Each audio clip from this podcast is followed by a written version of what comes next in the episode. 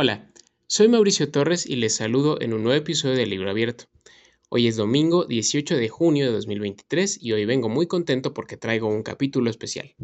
En esta ocasión les traigo una entrevista que tuve hace unos días con Leslie Rondero, profesora de bachillerato, promotora de la lectura y una tuitera famosa a quien quizá se hayan encontrado en esa red social con su arroba lesfrancia, en la que promueve la venta y el envío postal de muy diversos títulos. En fin, para no extenderme con la presentación, acá les dejo la charla completa.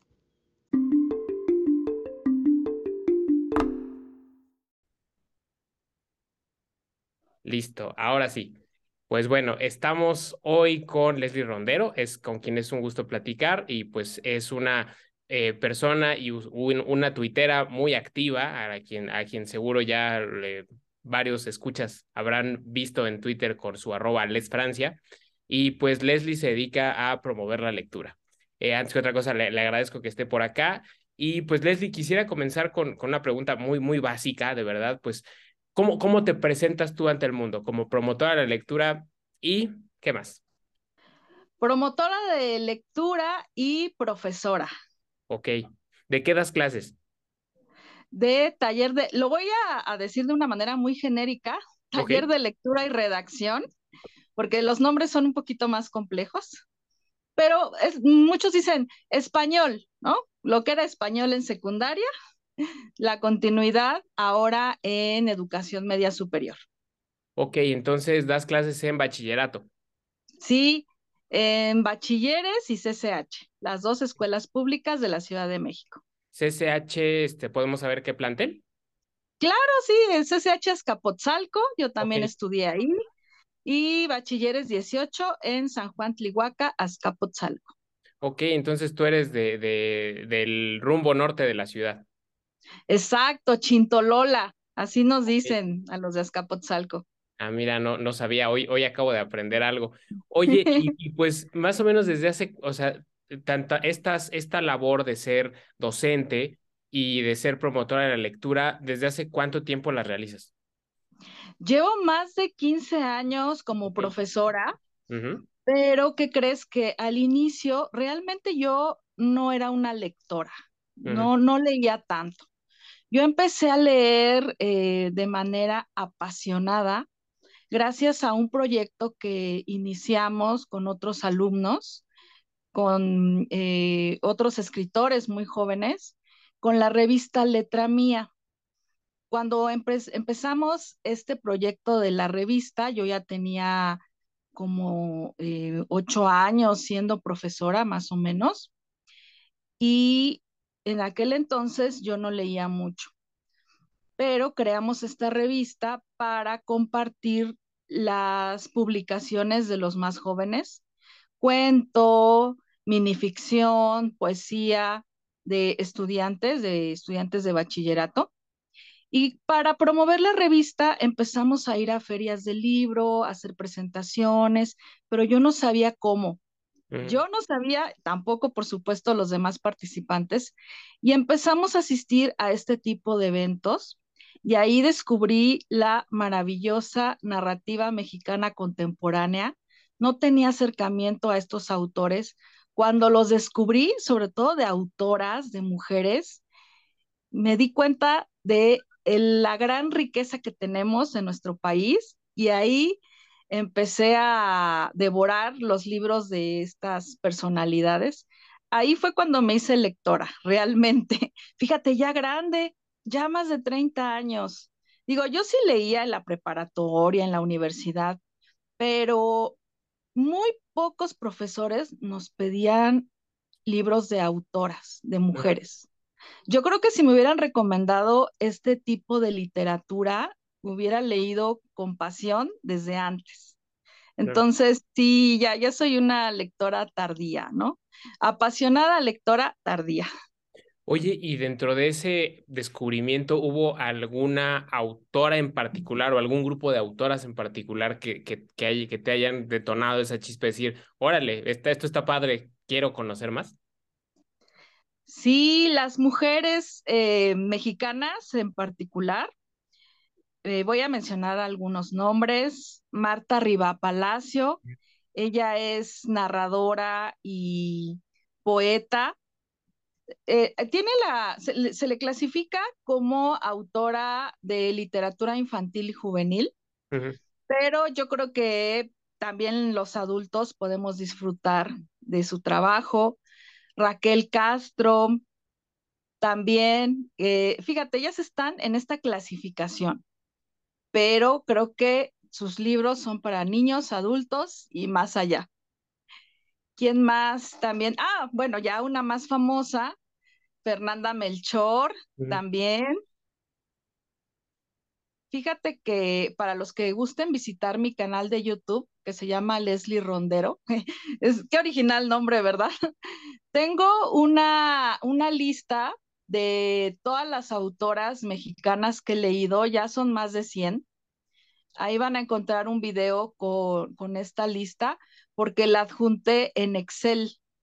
Cuando empecé a leer y ya llevaba como 50, dije, ay, voy a hacer una lista. Y entonces llegué a 100. Pero estas que, que te acabo de mencionar, tal vez son las que he leído un poquito más. Em, a ver, estoy, bueno, también Mónica Lavín, por supuesto. Eh, ya dije Fernanda Melchor. Hay unas mm, muy, muy jóvenes también, ¿no? Que, que también he seguido, las que han ganado los concursos del, del premio Mauricio Achar. También a todas ellas las he leído y a ver a quién más estoy pensando que pudiera. Hay una mexicana franco-mexicana, eh, Leticia Toló, que también he leído, todo lo que he leído de ella me ha encantado. Ana García Bergua, no es tan famosa, pero de igual manera lo que he conocido me, gusta. Creo que son algunas de las que podría mencionar, pero si quieren conocer todo el listado completo, les recomiendo que entren a mi canal de YouTube. Y con toda la confianza también, si me pueden contactar en mis redes sociales, les comparto la lista. Buenísimo, sí, sí, para, para conocer más de estas eh, autoras mexicanas, pues no solo, no solo pasadas, sino también las, las recientes. Eh, oye, y eh, esta, esta, tu labor de, de, docente con ser promotora de lectura y pues como dentro de tu promoción de la lectura, pues el, finalmente el, hacer que la gente pueda comprar libros vía postal, ¿cómo lo compaginas? O sea, te tienes, me, imagino que, que, debes recibir cada semana muchísimos pedidos. Eh, ahora en el hot sale te veía, pues como, eh, incluso en, los videos que subías en redes, estoy organizando el pedido para esta semana y pues armando, armando paquetes y demás. Pues eh, debe ser una labor muy cansada. ¿La, ¿La haces tú sola? No, sería muy difícil. Tengo asistentes, tengo colaboradoras que me ayudan tanto en la compra de libros como en la distribución, porque yo trabajo en dos turnos. Ahorita ya estamos en un periodo intersemestral en CCH, pero normalmente en la mañana trabajo en una escuela y en la tarde me voy a otra. Entonces tengo colaboradoras, también tengo mensajeros y algo interesante de esto, yo empecé en la pandemia. Mm, ya, yo creo que lo que a muchos nos pasó, que ya no cabíamos, ¿verdad? En nuestra casa. Entonces empecé a vender los libros, hice un ejercicio eh, de honestidad. Dije, no, ya no, ya no los voy a leer, aunque me gusten mucho. Así que empecé vendiendo los libros que yo tenía en mi casa y al principio, por la pandemia, eran clases en línea, sí me daba tiempo de hacerlo yo, pero ahora que ya estamos en presencial, no, sería muy caótico. Pero en un futuro me gustaría tener menos horas de clase para dedicarle más tiempo a esta cuestión de la librería virtual. Ok, entonces fue, o sea, propiamente la librería virtual fue un negocio que, digamos, nació en, en la época de la pandemia. Exactamente, sí. Sí, mira, de las cuestiones negativas, que yo ya estaba harta, desesperada, ya no tengo espacio, ¿qué hago, no? Dije, bueno, voy a vender los libros, pero yo nunca me imaginé que tuviera tanta aceptación. Hice una torre de libros como de 20 y le tomé una foto y lo subí a Facebook. Y dije, yo creo que se va a tardar una semana, ¿no? Si es que se llegan a vender todos. Y no, al otro día ya no había libros, ya se habían vendido. Incluso había personas que me decían, yo te compro todos. Así a ese grado. Oye, y entonces en, en todo este equipo que, que, que, gira en torno a esta actividad, pues más o menos como cuántas personas, de cuántas personas estamos hablando. Tres personas, sí, tres personas. Bueno, contando conmigo, mm. tres personas, sí, somos tres en total. Ok, y este, el, el, me, genera curiosidad, para, propiamente para la adquisición de los libros, ¿ustedes van directamente con, la, con las editoriales para, o, o, los compran en librería como por cierto mayoreo y de después distribuyen o hay como, cómo es su proceso? Hay varias opciones. En algunos casos sí tengo contacto directamente con las editoriales, sobre todo con las independientes o, por ejemplo, también con la UANL. Tenemos un contacto directo con ellos, en ocasiones con los autores, ni siquiera pasamos a veces por la editorial, sino que los mismos autores venden los libros, y eh, también con las librerías. Yo tengo todas las tarjetas de todas las librerías. Son varias opciones, ¿no? O también organizo trueques. Y a veces así consigo los libros y que yo pienso realmente yo no lo voy a leer o tal vez ya lo leí y son los que distribuimos. Muchas veces en mis redes sociales ahí mismo coloco el, esta advertencia este libro es nuevo, es usado. También en los remates, y hay muchas maneras de, conseguir libros. Y creo que lo que nos hace falta es información, ¿Cómo conseguir los libros más baratos? yo no sé si toda la gente sepa de las promociones, de las tarjetas que se pueden adquirir. Por ejemplo, en Gandhi hay una encuesta que siempre nos invitan y yo veo que poca gente realmente hace la encuesta, pero si tú la llenas, te dan un vale para descuentos, en fin, hay, hay muchas posibilidades. Ok, oye, y, en estos, pues, que van a ser más o menos como tres años ya que, que llevas en esta actividad, pues, de, de, de, de, la librería virtual aparejada con, pues, tu labor docente, este, eh, ¿hay, hay algún, algún libro eh, como en particular que digas, este es, este es el que siempre me pide, ¿no? Este es el que, o no sé, alguna lista de tres, cinco, que sean como tus, tus populares? Ah, qué buena pregunta. Fernanda Melchor, yo creo que es la número uno. Siempre, yo antes decía, ya todo el mundo leyó temporada de huracanes, pero no es cierto. Siempre, se, ese siempre se va a vender. ¿Quién más? Eh, en general las autoras, pero también hay situaciones muy particulares, como ahorita el libro de Fruto de Daniel Arrea, ese lo vendí mucho, muchísimo, pero de verdad algo exagerado. Y ya ahorita ya es difícil de conseguir, no sé si vaya a haber una nueva edición, pero ese es otro ejemplo. También Irene Vallejo, que, fíjate, ella no la he leído, pero eh, me la han pedido bastante. ¿Quién más? Estoy pensando en las autoras, o otra que se venda mucho, a ver, déjame recordar. Em, Marta Rivapalacio también, fíjate de la, la que yo mencioné, tiene un libro hermoso que se los recomiendo, habla sobre un tema delicado, el abuso sexual infantil, ya es difícil de conseguir el libro. Se llama Las sirenas sueñan con trilobites. Lo voy a repetir. Las sirenas sueñan con trilobites, editado por SM. Cuando puedo conseguirlo y se ofrece el libro de inmediato, se vende. Sara Uribe también, ahorita estaba recordando que me han pedido mucho sus libros. Yo creo que son de las más solicitadas. Ok, y en, en, este, en este tiempo, eh, te, has topado como con alguna anécdota como curiosa, este, algún episodio que, que, te, que te hayas, que haya, te haya resultado como muy particular, este, memorable, conmovedor, algo, algo que, que, este, que, te haya, que, que haya sido como muy, muy significativo? Hay, voy, bueno, hay varios. Voy a mencionar el, el positivo primero, el, el, más bonito. He conocido gente hermosa, eh, con proyectos maravillosos. Yo creo, no sé si, no creo que en todos los negocios sea lo mismo, pero en este en particular, la gente es muy amable eh, y además los empiezo a seguir, ¿no? Una vez que les vendo libros y conozco sus proyectos, como el tuyo. Esta es una gran oportunidad. Digo, además de vender el libro, voy más allá.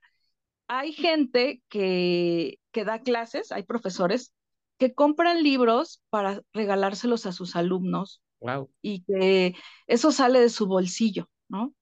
Entonces, todos estos proyectos creo que es lo más bonito, lo más enriquecedor, ¿no? Aparte de la venta del libro, que eh, me empiezo a conocer más gente y de todo México. Yo ahora sí ya puedo decir que ya los libros llegaron a todo México.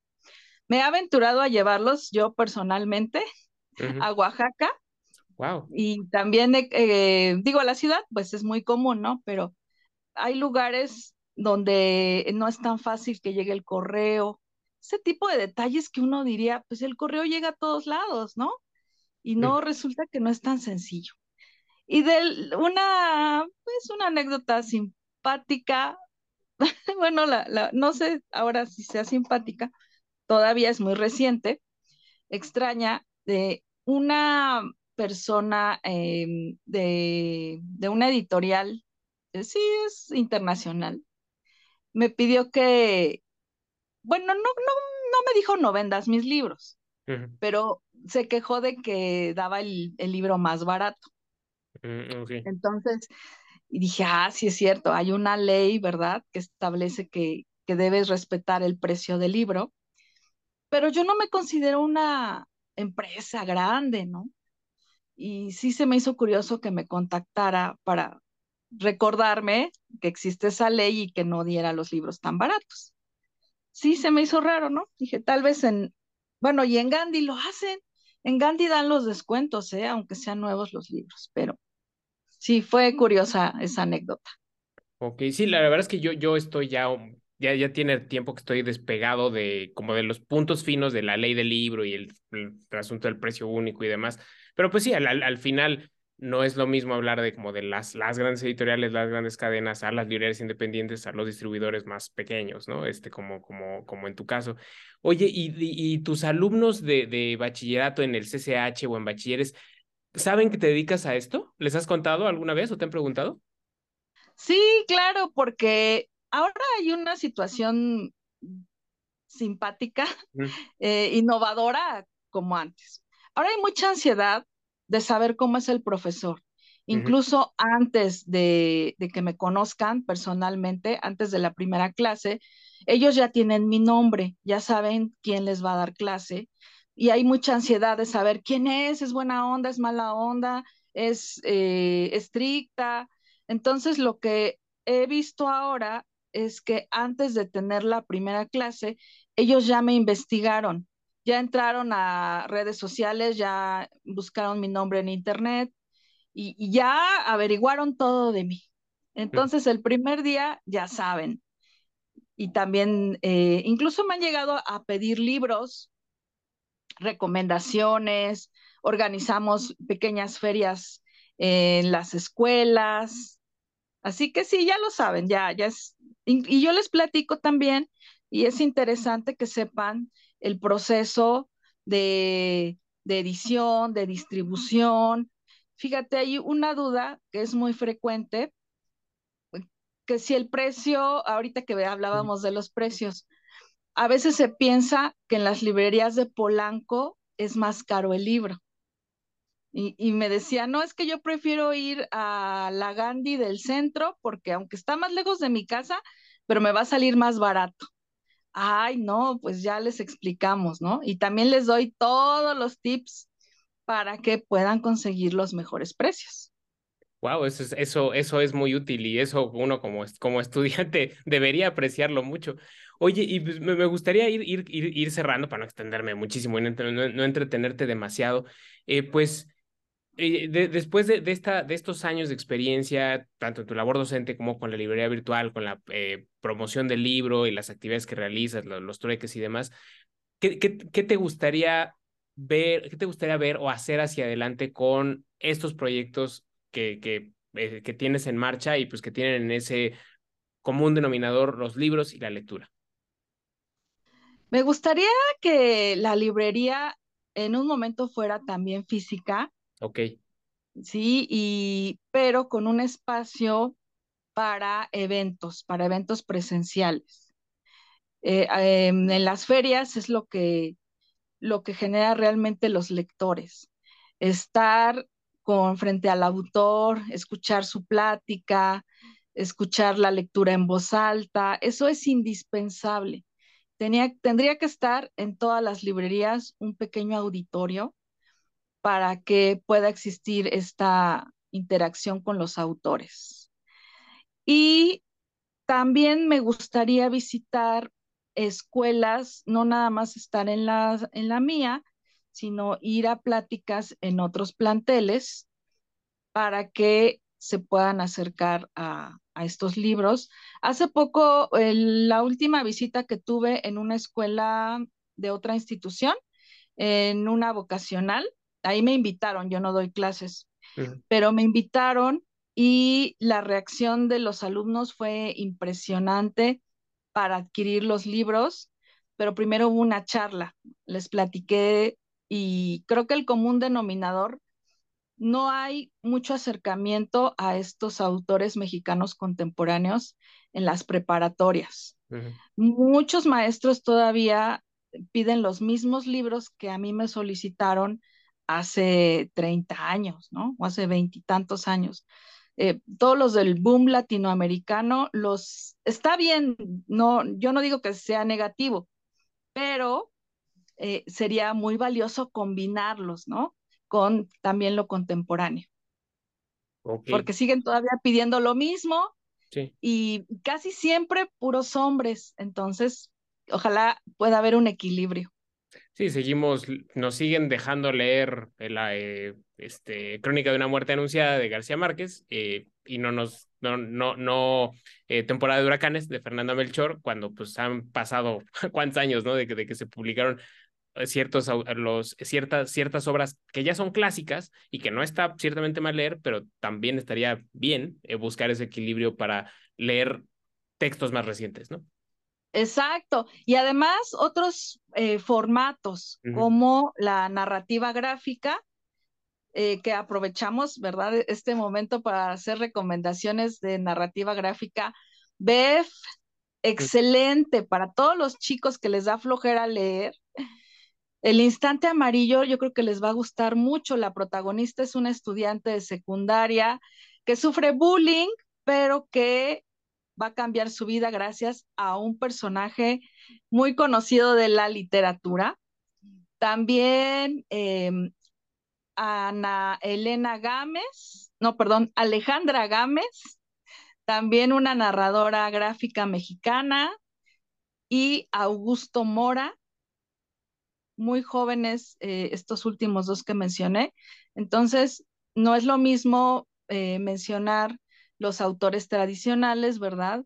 Que llevarles cómic, que llevarles libro álbum, que llevar libros silentes, libros con puras imágenes, sin palabras, pero que transmiten historias maravillosas. Hay un, un libro que me encanta, se llama Salón Destino, que en este momento no recuerdo el autor, pero así lo pueden encontrar en Salón Destino. No tiene palabras, pero narra una historia muy conmovedora. También hay una versión en Fondo de Cultura Económica de Romeo y Julieta en versión silente. No hay palabras, solo imágenes. Se los recomiendo mucho. Muy bien. Oye, pues a ver si ya, ya para cerrar, ¿Y con qué, con qué te quisieras despedir ah, para pues quienes nos vayan a escuchar en este, en este podcast, para quienes te conozcan o para quienes no te conozcan, sobre todo por tu labor en redes sociales? Y recuérdanos, por favor, todas tus redes sociales. Sí, agradecerte, Mauricio, la invitación. Te digo que eres de los regalos de la literatura. Eh, me quiero despedir mencionando una queja, la queja que yo siempre le doy a las escuelas, a la UNAM incluso, que nunca me dijeron que con los libros podemos hacer amigos. y yo se lo reitero a mis alumnos. Con los libros podemos hacer amistades al compartir la lectura, al comprar, al vender, ahora ya también me doy cuenta de, esto. Y em, ojalá que, lo consideren, leer para disfrutar, para divertirnos, para ser amigos. Y si quieren más información de recomendaciones, en mi página de internet, porque también ya quiero reavivar mi página, expedientelector.com. También ya voy a anotar ahí las promociones que tengo, libros nuevos, libros usados, expedientelector.com y con mi nombre, Leslie, con I latina y con E al final, Leslie Rondero. Así me pueden encontrar en Twitter, Instagram y Facebook con todo gusto ahí, mándenme mensajito y eh, podemos también hacer trueque de libros. Por supuesto, también voy a las escuelas si gustan. Perfectísimo. Pues te agradezco mucho de verdad este, este tiempo y la oportunidad de, poder conversar, de tener esta entrevista. Y pues sí, de los, de los libros nacen amistades y pues creo que aquí estamos comenzando una. Nuevamente, te agradezco mucho, Leslie, y pues nos mantenemos en contacto. Claro, muchas gracias, Mauricio. Saludos a todo el mundo. Gracias. Muchas gracias. Cuídate mucho.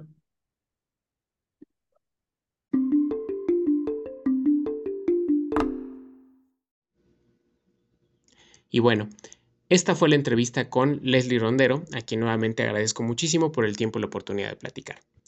Ya saben, a ella pueden encontrarla en Twitter, en sus otros espacios en redes sociales y en su página de internet. De todo lo que cuenta en la charla me quedo en especial con esto último. Difícilmente suelen decirnos que con los libros podemos hacer amigos, pero miren que sí es así.